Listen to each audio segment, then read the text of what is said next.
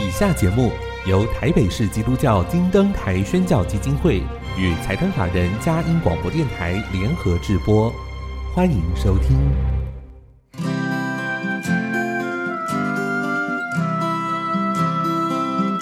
在现代紧凑的生活节奏里，以爱建立和谐的家庭生活，以喜乐专业的态度投入服务，一起营造你我的美丽人生，成为一个快乐又丰富的译文生活家。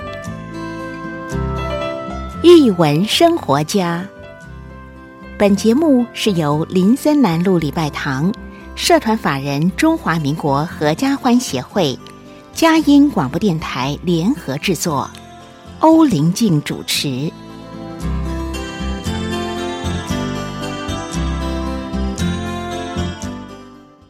这里是佳音联播网台北 FM 九零点九，桃园 FM 一零四点三。各位听众朋友，大家好！您现在所收听的节目是《译文生活家》，我是节目主持人林静，很高兴跟您在空中相会。又到了我们好书分享空中藏书阁的时间。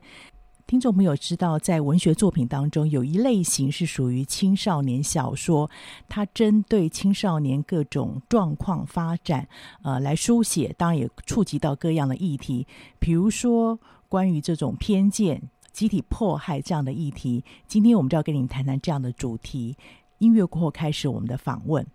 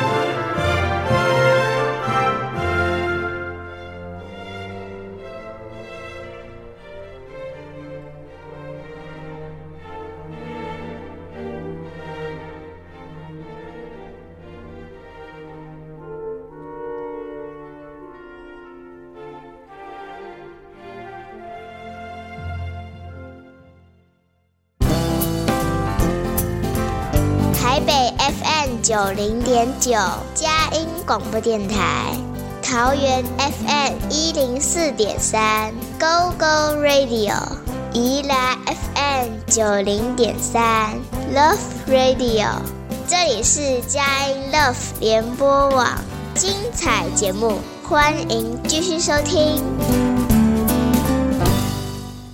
欢迎回到英文生活家，我是节目主持人林静，很高兴跟听众朋友在空中相会。刚刚我们提到了青少年小说，其实他关注到许多的议题，也帮助青少年成长，跟关心现在各样的局势跟状况。那今天我们非常荣幸请到的是我们老字号的出版社《归日报》出版社的编辑许廷伟小姐来分享三本非常优质的青少年小说。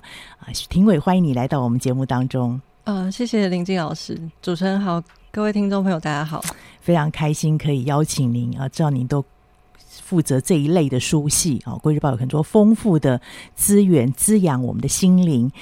啊，今天带来小说跟青少年的成长有关系，那可以跟我们分享一下，就你自己编辑的专业，会引进台湾，或者是你觉得适合推广给台湾的读者们。啊，这一类的青少年小说，它具有这个优质的条件的要素是什么？嗯，如果说青少年小说的部分的话，其实呃，我参与过编辑的书也不多，应该就是今天我们等一下会介绍到的三本的其中两本。嗯，然后这两本书的话，他们都是版权书。对，那呃，对我来讲，就是他们。都涉及的议题，其实比较呃，算是会让人觉得比较严肃的部分。哦、因为我个人就是，不管是青少年小说，或者是呃虚构类的故事，然后绘本，其实我自己会选书的方向都是跟议题会有一些关系，但它可能就没有那么严肃。比方说，我们在。呃，前几年出了一本绘本，它叫做《没有为什么》。嗯，那听到这个名字的话，就会知道它是呃爸爸妈妈常跟小孩讲的一句话。嗯，但是小孩未必就是接受。对，或者是如果你还小的话，你就是会呃，可能不太懂爸妈想要意思啊的意思，可能是叫你不要再讲话了啊。对，然后这本绘本的话，其实用用一个非常幽默的方式在处理。亲子之间的语言代沟，或者是语言怠惰，嗯、你可能就是有时候自己爸妈太忙，然后他可能没有办法及时去处理小孩子遇到的问题，嗯、他就会用比较呃快速或者有点敷衍直接，直接的方式去跟小孩讲话。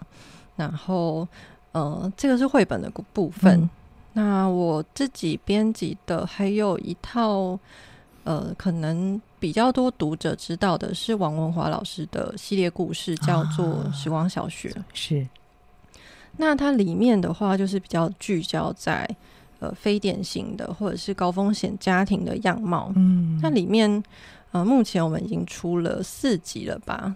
然后他的主角他可能会经历爸妈因为外遇所以分开，然后或者是亲人的死亡。或者是妈妈离家出走，然后爸爸入狱之类的情节，是那个家庭的状况，对对，对。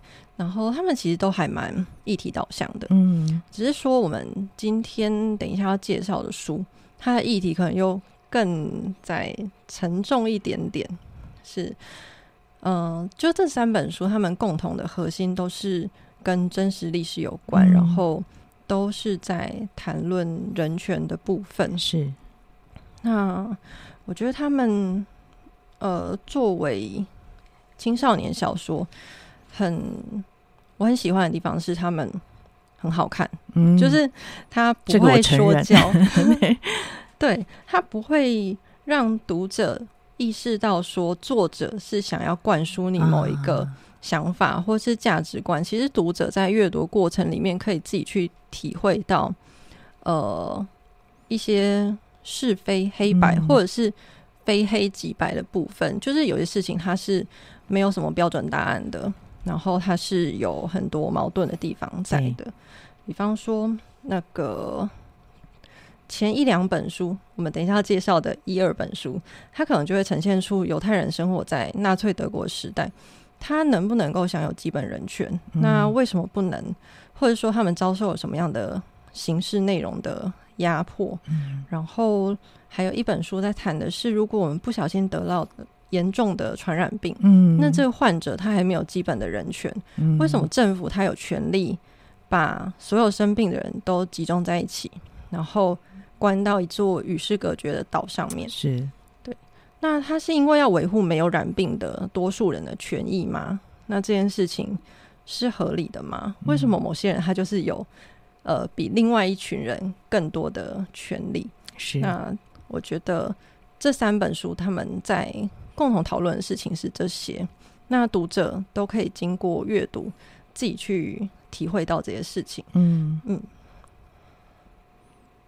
很谢谢你这样的分享，让我们知道说，其实你在看待这些作品，甚至出版社在选择这些书籍的时候，都有一些新意啊。面对我们现在关顾的人权，那比如说，等一下我们会谈到第三本书，也跟我们刚刚经过，现在其实还在经过那个后疫情，对，对，都有关系。这个会触动青少年孩子，特别这些书籍本身就是我们常说那个举重若轻，它并不是要刻意去讲很多什么人生大道理，可是从它实际的史实或者作者的文学技巧上面，我们就可以。呃，感受到或被触动到心里面人性那个部分啊，会很多的呼应。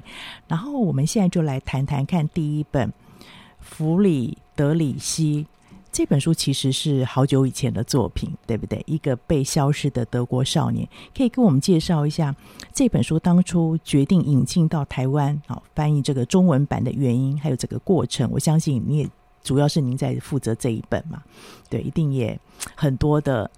过程可以秘辛，让我们可以知道，这个是编辑才说得出来的。呃，谢谢林静老师。就是他《弗里德里希》这本书，它的原书是德文，那它出版是在一九六一年。嗯，那我们其实是一直到大概二零二一年的时候，我们出版中心的嘉玲主任，他是看到日本岩波书店，他发表了一个。呃，青少年创文库创刊七十周年的一个畅销排行榜。嗯，那时候我们就是看了一下前十名，然后几乎每一本的呃书，你光看封面就知道它是哪一本。比方说，第一名是《小王子》啊，然后接下来你可能会看到那个《纳尼亚传奇》的第一集，啊，对，大家都很熟悉、耳熟能详的。对，没错。然后还有可能像《小熊维尼》《怪医杜立德》啊，嗯，然后还有那个。宫崎骏《借物少女》的原型小说，他、嗯、呃，我不太确定台湾会怎么翻，但是他在日文的时候，他大概是写说就是床底下的小矮人这本书。啊、对，然后他们真的都是你一眼就可以看到这是什么，嗯、马上就晓得我熟悉的世界名著这样子。对，对，然后在这个排行榜里面排名第八名的，它的封面是特别阴暗，然后。啊呃，我们看了一下他的书名，完全 就是猜不出来 他是哪一本书，所以我们就去查。然后他的日文书名翻成中文的话叫做《当时那是弗里德里希》，他其实也是德文直译过去的一个翻译。其实我们家在呃做主书名的时候，我们觉得呃有点长，然后我们就。对，参考了英文版的书名，它就是弗里德里希。嗯。这样子就是把那个主角的名字直接点出来，是，对。然后我们当时看到这本书的时候，就觉得很兴奋啊，很像挖到宝一样，嗯，真的是宝，对对。因为他在日本既然已经畅销了七十年了，是，但在台湾还从来没有出版过，是对。那因为我看不懂德文，所以我就是先去买了英文版本来看。嗯，那读完之后，就是。还蛮震惊的，嗯，可能是因为，呃，我，呃，从结局方面来看，我自己原本对儿童文学、青少年文学会有一点小小的预设，就是觉得，呃，至少在结局上，你可能会有一个明显的出口，就是即使，呃，过程里面会有一些悲伤的事情发生，但是整体来说。读者会感受到希望，嗯，盼望这样子，对对，会觉得，呃，比方说《哈利波特》哦，就是这么多集，因为他会有很多重要的角色死掉，但是最后就是活下来的主角，他们可以看到一个比较光明的未来。对，可是这本书没有，他的情况就是每况愈下，从一个还不错的呃人生就是。比较顺遂的一个情况，然后一直滑落到谷底。他根本就是，嗯，根本就是有一点不太像我们所熟悉的青少年或者儿童文学这个样子。嗯、是，对。但是如果排除这个部分，呃的话，我第一次在阅读的时候很受到冲击的是故事里面的第八个章节，叫做《领金环》，嗯，它大概是故事进行到四分之一的段落。那个当时作为犹太人的主角弗里德里希，他就是跟着故事的第一人称主述者。这个主述者他名没有名字，所以等一下大概也是会说他是主述者这样子。那他是弗里德里希的邻居，他们是同一年出生，然后呃，他的身份是一个德国人。嗯，那弗里德里希他就是跑去跟着这个主述者。去参加希特勒青年团、嗯、少年团的集会。那弗里德里希他其实是知道当时纳粹党对犹太人是不太友善的。嗯，那时候他们还没有非常明显表现出来，但是多少社会上还是有一些歧视这样子。不过弗里德里希他是觉得。就是参加集会活动，很像是一群小朋友出去玩，对，然后他们会一起唱歌，嗯，然后做户外的行军活动，同才活动啦，对对，他就很向往，嗯。他那时候也才只有八岁而已，对，对，所以在集会要开始之前，他就很兴奋，嗯，他就觉得自己要成为元首的小伙伴，是。对，这是当时一个有点像专用的名词这样子，对。对，那他就是。呃，出门前他还很骄傲，自己就是有一个皮革的领巾环，嗯，然后那个领巾环上面是刻了纳粹的万字符号。对，就这件事情，我们听起来是还蛮讽刺的。讽刺的，对。可是可以看到孩子那种天真、单纯，对不对？很实际的样貌呈现。对，对没错。那我当时看到这篇呃故事的时候，就觉得很不可思议，因为会。从可能我过去看到的课本或者是其他的集中营文学里面，好像不太会看到这样子的情节。嗯，我们会觉得犹太人应该是非常憎恨德国人的，因为他们长期的受到压迫，是等等的。但呃，从刚刚的这个篇章来看的话，你可以看到的是一个漫长的过程，就是呃，犹太人他们是慢慢的遭受到。呃，希特勒还有纳粹党他们的压迫，就是从一开始没有那么明显，到越来越来，呃，可能事态就是非常的严重这样子。然后在因为领金环这个，它年代是一九三三年，嗯，那希特勒和他的组织在初期，他即使是有反犹的表现，但其实当时整体的国民还是非常崇拜希特勒的。对。他是靠人民选举，嗯，自由选举当上德国总理的。是那，而且他逐渐的在解决德国从一战之后的非常严重的失业问题、萧条的这个状况。对，然后他那时候就是创造了可以堪称经济奇迹的一些创举。是对，所以希特勒跟他的人马其实在当时是非常有吸引力的，就是他们一方面在。压迫犹太人，嗯，但是他们透过创造出来的经济环境，对，所以会受到很多德国人的欢迎。是那嗯，对从童伟、庭伟这样子的分享当中，其实我们也可以看到这本书，其实他写的是那个好像我们常说那个温水煮青蛙，有没有？前一段过程，那个犹太人不是突然间被破坏，而是慢慢慢慢怎么样酝酿跟累积起来的。是，那我们先进一段音乐，再来听听看接下来呢这个故事的发展。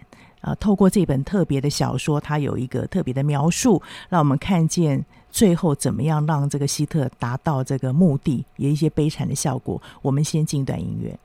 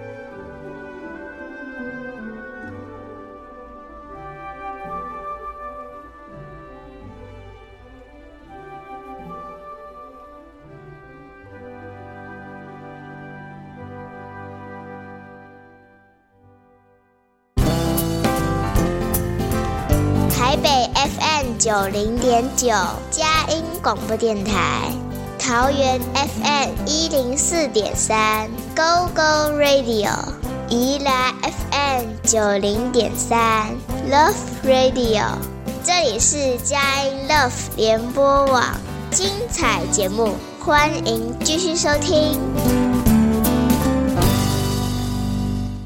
欢迎回到《一人生活家》，我是节目主持人林静。今天非常荣幸，请到《贵日报》编辑许廷伟小姐来节目分享好书，特别是针对人权，或者是我们常讲，呃，因为偏见产生的这种集体破坏，啊、呃，真的很值得我们。提醒，那透过小书这种举重若轻的写法，给我们有一些的帮助。刚刚廷伟在第一段节目里面分享了弗里德里希，这个是一个被消失的德国少年。这本书其实是国外畅销书，我们非常谢谢《贵日报》引进。那廷伟也分享了这本书的整个脉络以及他们引进的一些原因。现在请廷伟继续分享这本书的啊，透过它的内容介绍，跟我们讲它有哪些特色。嗯，这本书的话。它其实还有一个蛮明显的特色，或者是容易被质疑的地方，就是作者他透过主述者的呃口气，他是用一个非常平铺直叙的方式在说故事。嗯，那即使周遭发生的世界是事件是很激烈的，对，那主述者他也几乎不会很明显的去谈自己的心情，嗯、或者是对事件的看法，他比较客观，对不对？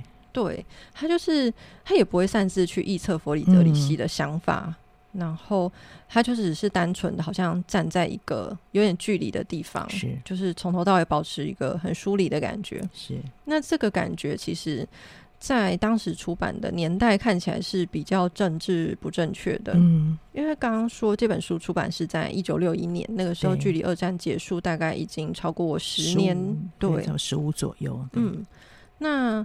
当时的人大概会觉得这是一个要去反省，还有追求转型正义的时候，嗯、是对。然后也有一些关于集中营幸存者的文学在出版，嗯、比方说很有名的就是呃，意大利犹太人普利摩里维写的《如果这是一个人》，然后他后来最有名的书就是那本《灭顶与生还》，对，他其实都是在呃比较走一个控诉的路线，嗯、可是。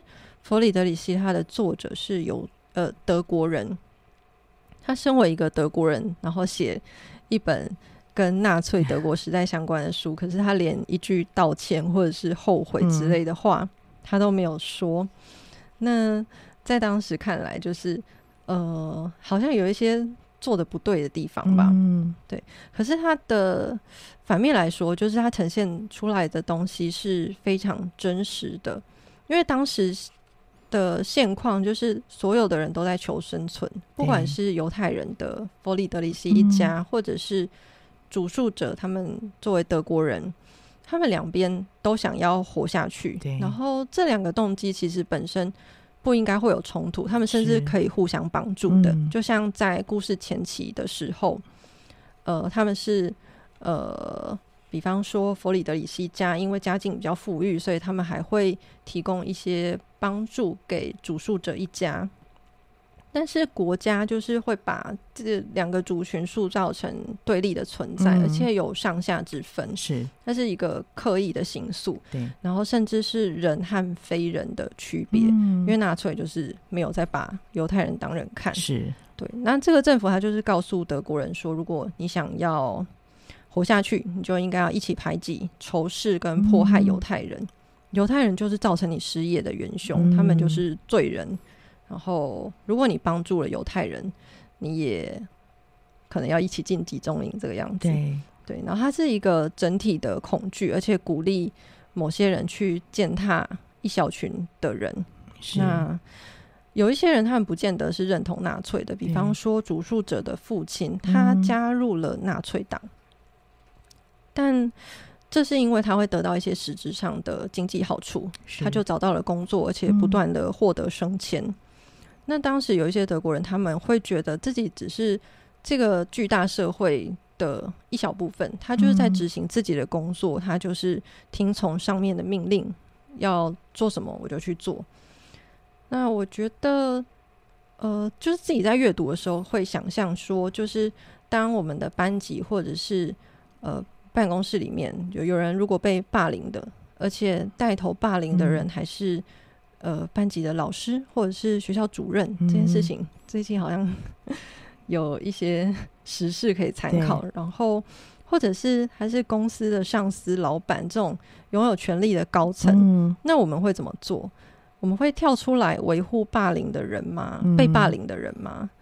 那我觉得这件事情就是在阅读的时候都会一边去想象自己的做法，是对。那比起学校或者是现代公司的这种情况，犹太人他们遭受的迫害规模和严重程度都是可能再乘一个几千万倍。嗯、那更何况当时的德国，你甚至是没有投诉的管道，因为国家。最高的权力机关就是带头要消灭犹太人的集团，对，没错。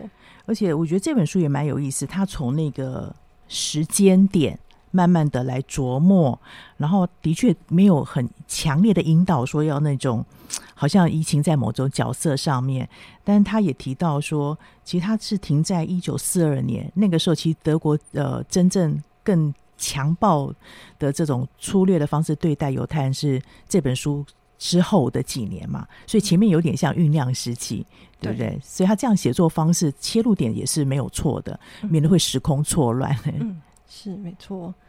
那嗯、呃，因为刚刚林静老师提到说这本书它是按照时间序来安排，嗯、其实如果有机会翻开弗里德里希的话，就是从目录就可以开始看到。它全书总共三十二个章节，然后它会有十三个特别标示出来的年份。嗯、那随着书中年份的切换，后面还会有时间的轴线和搭配的插图，代表就是那个年代发生的一些关键事件。嗯、那读者可能就会发现说，在一九三三年和一九三八年的时候，嗯、这个横跨了很多个篇章。对，其实呃，就发就是代表说那个。当时是有很多事，对事件发生，嗯、然后在历史上也的确就是具有分水岭的性质。嗯、比方说，一九三三年就是希特勒他成为德意志总理的那一年，年是对。那一九三八年的话，还是纳粹党。发布了非常多迫害犹太人政策的一年，也是发生了帝国水晶之夜的那一年。对，里面其实虽然感觉很多哈，我们觉得悲惨，但是我觉得也有温暖。刚刚提到那个老师，他有一位老师，嗯、哦。他虽然是德国人嘛，可是，在知道这个主角本身要离开他们学校到犹太特别学校的时候，他讲的那句话，我不在这边爆雷，但是如果有这本书的朋友们，一定要打开看，会让你很感动。就是一个人，他可以特别一个老师，他虽然知道他的立场必须要维护犹太的想法，但他怎么样去鼓励这个孩子？嗯，对。然后后面再一点的章节的话，好像还有一个是弗里德里希，他跟一个。德国的女生，她们有了比较、啊、呃进一步的交往，对不对？对。然后那个章节我觉得也是蛮动人的一章，甚至是在嗯、呃，还有一个是跟法院相关里面的，嗯，嗯对。所以我觉得蛮有意思，是这本书虽然感觉。我觉得他不能算沉重，他很如实的传达出一些想法。你会觉得，哎呀，人有时候真的会遇到那种无能为力的状况。我觉得我们沉重应该是那种无能为力。如果换作是我们，也不知道该怎么样去做一些抉择。对，那跟另外一本也是《贵日报》出的《辛德勒名单》，木箱上的男孩，这个非常有名。呃，可以跟我们对照来看一看这两本，你觉得有什么不一样的地方吗？嗯。哦，好，那我可能稍微就是先简述一下这本书的内容。这本书它的作者叫做莱昂·雷森，嗯，那他就是以自己的视角在写自己过去的经历。嗯、然后很特别的是，他是辛德勒名单上年纪最小的一个成员啊，是真实的哦，真实的人。嗯，那大家对辛德勒的名单会有印象，可能是因为。电影的关系，Steven Spielberg 的那个是，对，没错。那呃，他那部电影的主角是就是奥斯卡辛德勒，他在纳粹掌权的时代，就是拯救了将近一千两百名的犹太人。然后，呃，他当时的身份其实是一个德国商人，甚至还是纳粹党的党员。是，对，但是他动用了自己的权力和金钱去贿赂纳粹的高官，嗯，然后他是为了要保护自己工厂的工人。那他的工人其实大部分都是犹太人。嗯嗯，那这个主角雷森，他就是当时年纪还很小，然后工作能力也不是很高。对他原本觉得自己对辛德勒来说应该是非常没有经济价值的小童工。嗯他甚至要站在一个木箱木箱上，对，才能去操作他配被指派到要去做的那个机器。是，但是他最后活下来了。他说：“嗯、呃，因为辛德勒认为他的生命有价值，嗯、然后这就是压倒一切的优势。”对，嗯，呃，在工厂工作的时候，雷森他就说，辛德勒他会在那种狂欢聚会之后来巡视工厂。嗯他会跟不同的工人闲聊，而且他还记得这些工人叫做什么名字。嗯、这这一点对雷森来说非常的意外，因为一般的纳粹他不会特别去记犹太人每个人的名字，名字哦，他们就是一个很模糊的群体，嗯、然后他们是应该要被铲除的对象这样子。对，但是辛德勒他会把每个人当做独立的个体去关心，然后去和每一个人对话。嗯。那在木箱上的男孩里面，就是虽然他有这种感觉比较呃温馨，或者他的结局上来说，就是是非常有希望、非常正面的，但他的过程里就是有非常悲惨的情境，就是是弗里德里希里面呃不会去写到的面相，因为弗里德里希他就是没有进到集中营里面去，但是。呃，木箱上男孩莱昂雷森，他就是确实的有进入到集中营去。嗯、那雷森他一家是住在波兰的犹太人，嗯，那他们原本住在乡下，后来因为工作，爸爸工作的关系，他们搬到大城市，叫做克拉库夫。是对，然后某一天，纳粹就是在这个城市里面清空了一个住宅区，嗯，然后把。一大堆的犹太人集中的塞到这个区域里面，包括雷森一家，他们就是被关在这个人口密度非常高的地方，呃，食物有限，然后面包几乎吃不到，通常他们就只能喝汤果腹，嗯、总之就是一直处在一个长期饥饿的状态，嗯、永远都吃不饱。然后也是因为人口密度高的关系，嗯、他们的卫生条件不好，也会有传染病等等的。然后当时的雷森，他就是会觉得说，哇，这个生活环境真的差到不行。嗯，结果没想到后面还有 更惨的事情，惨绝人寰的事情。对，对他就是被送进了普拉佐劳动营。是那除了肚子饿之外，他还必须要不停的做劳力工作。嗯，然后可能他离开自己的床位，一下子他的床位就被抢走了。嗯、是对，而且在这种劳动营里面，就是会动辄得救，随时有可能会。无缘无故的被纳粹枪毙。嗯，对，我想这些都是弗里德里希呃还没有提到的面相。刚、嗯、好那个时间的不一样啊，着重的描述的也不同，这样。嗯，我觉得他其实有点像是补足了呃后续的一个时间时间点。对，对所以你会建议说，如果老师们在带孩子们或者青少年在读这两本书，你有什么样的阅读建议吗？从你这个编辑的角度。嗯，我如果是就我自己的阅读顺序来看，我是因为工作的关系，啊、所以我先 看了弗里德里希，然后再看木箱上的男孩。嗯、我觉得这个阅读的顺序，它当然是非常符合时。历史时间顺序的，对，因为弗里德里希的时间是一九二五年到一九四二年，对，然后木箱上的男孩他的出生年份是一九三零年，嗯，可是他一直到大概一九三八年的这段时间，他其实度过的是一个比较不需要去烦恼，对，呃，经济以外事情的，嗯，还是有一点点快乐的童年，对，快乐的童年，嗯，对，就是真正的悲惨，就是从。一九三八、一九三九开始，嗯、然后一直到一九四五年，他十五岁的时候正式的离开纳粹管控区域。嗯、对，所以说，呃，如果是从这个阅读顺序来说的话，可以让读者更清楚的看到，从纳粹崛起的时代，德国社会的变化，以及纳粹他们把触手伸进东欧地区的时候，呃，城市里面的犹太区，嗯、然后劳动营、集中营里面的样貌是，嗯、呃，人们生存的情况。就是可能会对整个集体的迫害历史会有更清楚的认识。很谢谢庭伟今天很仔细的分享。那我们时间关系，其实有很多很精彩的段落，但是我相信你自己来看的时候会更触动你哈。所以这边推荐给各位听众朋友，弗里德里希跟《辛德勒名单》《木箱上的男孩》都是讲到犹太。在犹太人经历这个纳粹破坏时期的文学当中，虽然有一些悲惨悲惨的状况，看到人的无力，但是有很多温暖的情节，再次推荐给您。那我们先进一段音乐，待会再看看还有什么样的好书要分享给大家。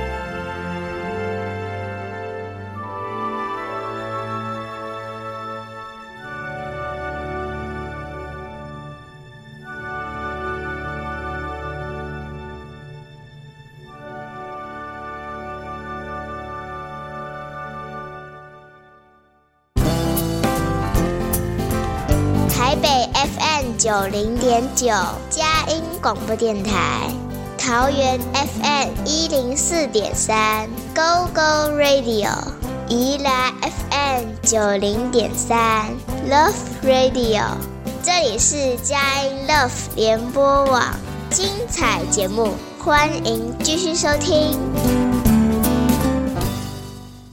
欢迎回到一文生活家，我是节目主持人林静。今天非常荣幸请到《贵日报》的编辑许婷伟小姐来分享非常优质的青少年小说。我想听众朋友刚听完她的介绍，这两本《辛德勒名单》《木箱上的男孩》跟《弗里德里希》，你一定迫不及待的想要把这两本书好好来阅读。我想对我们是很多的帮助。虽然是过去的史实，但是也值得提醒我们怎么样可以避免。这样子的错误，甚至在我们生活当中，刚刚庭伟讲到，我们也会面对学校目前有很多这种霸凌的事件，有一些偏见，有一些不知道什么时候形成的这种框架跟对人的成见，这些都是书都提醒了着我们怎么样去预备面对这样的状况。那接下来这本书，我相信听众朋友听完之后，一定也觉得说啊，很符合我们现在的心情，因为我们刚刚经历过。啊，疫情啊，我们其实也在后疫情时代，所以这边有一本书叫做《万物尽头之岛隔离乐园》，到底是什么样的乐园？它的原型又出自哪里？然后怎么样会被《贵日报》选中？我想有它的时代意义，可以请庭伟来我们介绍这本书。先介绍它当时被引进的原因吧。嗯、好，谢谢林静老师。呃，《隔离乐园》这本书，它。的出版，呃，原书的出版，我记得它是在二零一六或是一七年的时候，嗯、那原本是在英国出版。那我们，呃，《国语日报》的出版时间是二零二零年的九月，嗯、那个时候我记得应该是 COVID nineteen 爆发，呃，有全球第一波疫情非常严重的那个时代。对，那其实我在购买版权的时候。还没有疫情发生，我说在，所以你那个也是超前部署了。对，我是在二零一九年的七月买到这本书的版权的，所以整个是好有远见，非常凑巧。不，我觉得也许是编辑的敏感度吧。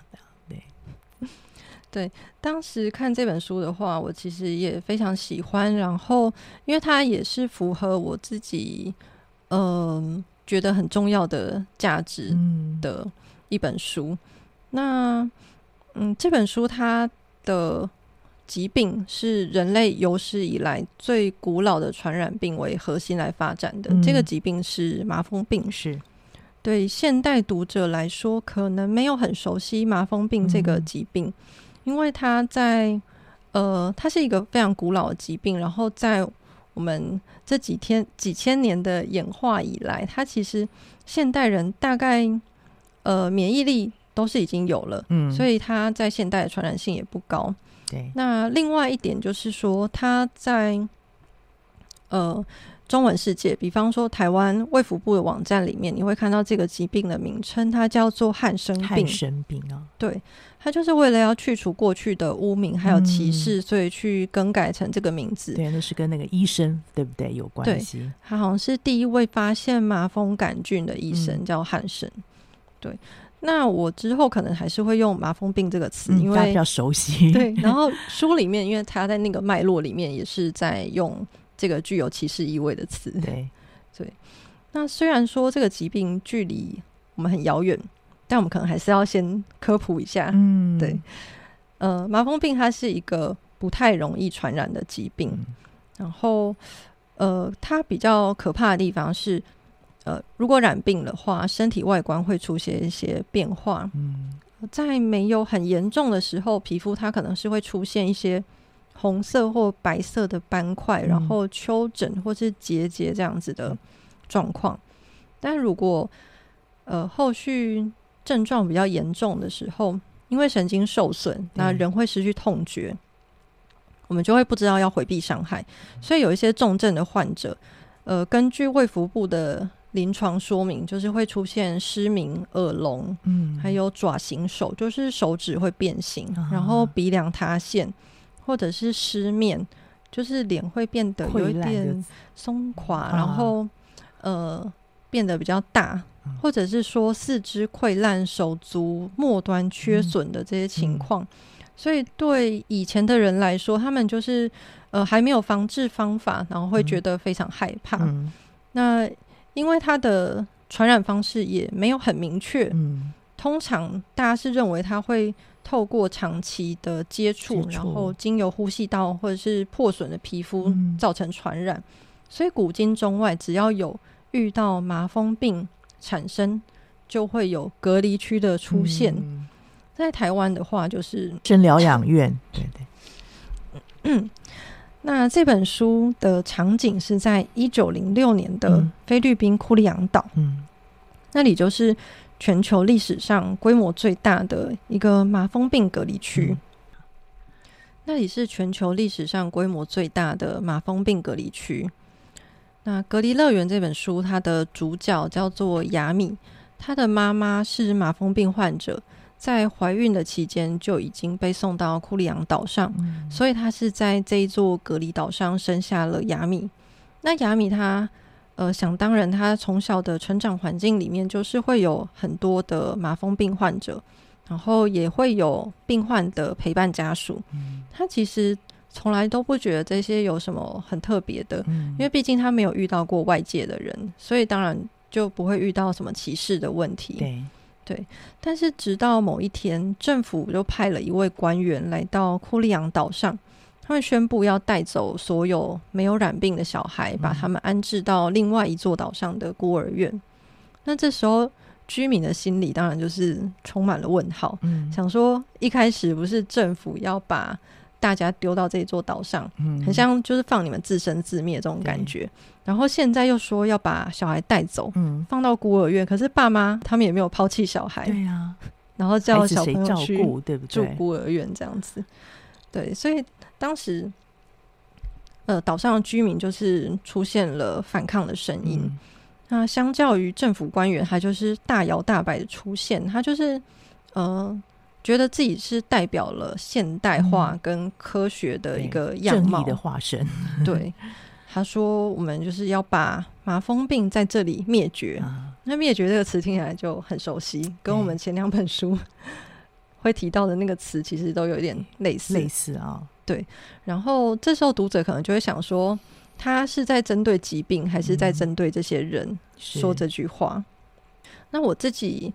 呃，当时在看英文版的时候，我非常受到感动的一句话，应该是这本书的作者他在序或者是后记的部分，嗯、他是说，呃，提议要把库利昂岛变成隔离区的人，他并不邪恶，但他确实是把岛上的居民先看作是麻风病患者，嗯、才把他们当作是人类。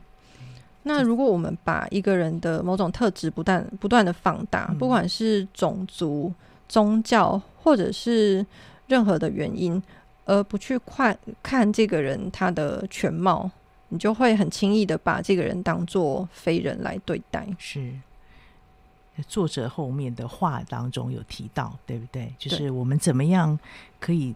避免这样的状况，提醒自己啦。啊！当你看到这个症结的，比如说刚才讲那个麻风病的时候，你要想想，他其实跟我们原来是一样的人类。先从关心人上面开始，就不会出现这个灭绝两个字。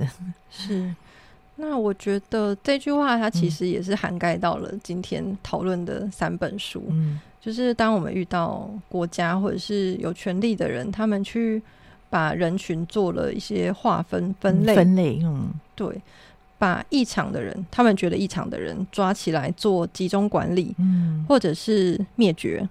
他们呃打着一个名义，就是说我们想要保障他们认为正常的人。嗯、那这些正常的人就会用呃理所当然的态度去排挤、歧视、去伤害他们不认同的人。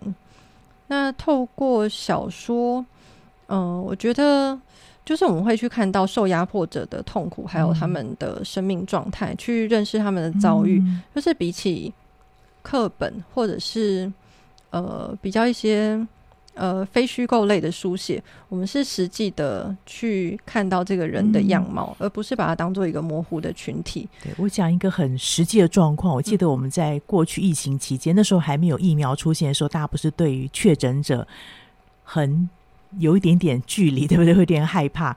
可是还有一件事情，我不知道听众朋友还记不记得，不单是确诊者面对很多。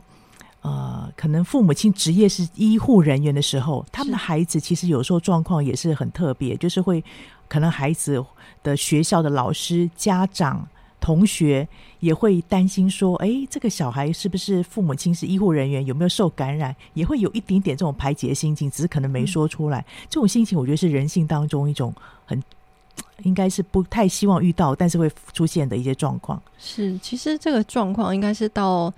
呃，去年、今年都还有出现。就是我最近听了一个专访节目，嗯、然后他访问的对象是台湾第二例的猴痘病患。啊、那他是从境外回到台湾，然后他住院的时候，不知道为什么他的个人资讯就是流出去了，啊、然后有很多人就打匿名电话来做一些恶意的谩骂，甚至有人说就是要把他抓去火化之类的。啊就是这种事情，就是会一直。其实小说反映人生，我们的现况也会有这样的状况在。所以很谢谢那个评委，真的带这三本很重要的书，都谈到很重要的主题。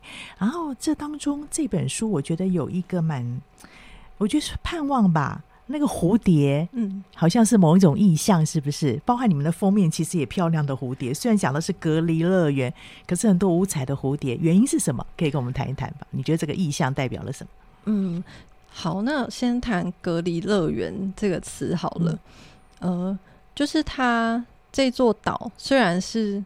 隔离岛没有错，但是对亚米来说，它也是一个乐园，因为它可以跟自己喜欢的家人，对他的最爱的妈妈，还有的根源在一起，对不对？嗯，还有一些他从小一起长大的邻居相处在一起，所以这座岛对他来说，并不是一座外人看待的可怕的岛屿，嗯，叫做万物尽头之岛。这这个词其实是那个英文原版的书名。嗯叫万物尽头之道。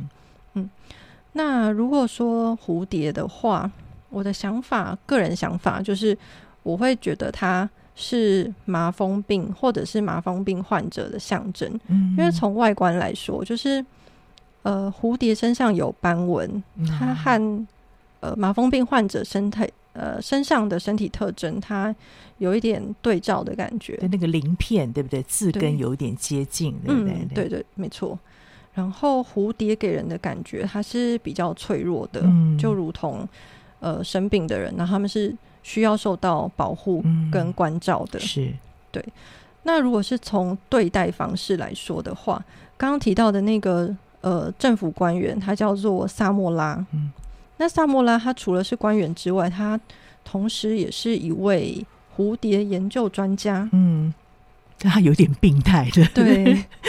他的研究方法就是，呃，他觉得自己很科学，嗯，他就是要把蝴蝶先杀死，做成标本，标本啊，也就是他在做一个管理的动作，嗯、一个掌控的方式。嗯、因为，呃，要怎么研究是比较容易的，就是先把它杀掉，嗯。嗯，这就等于是他对待麻风病患者的态度。所以我觉得，就是蝴蝶跟麻风病患者或者这个疾病本身，他们是呃。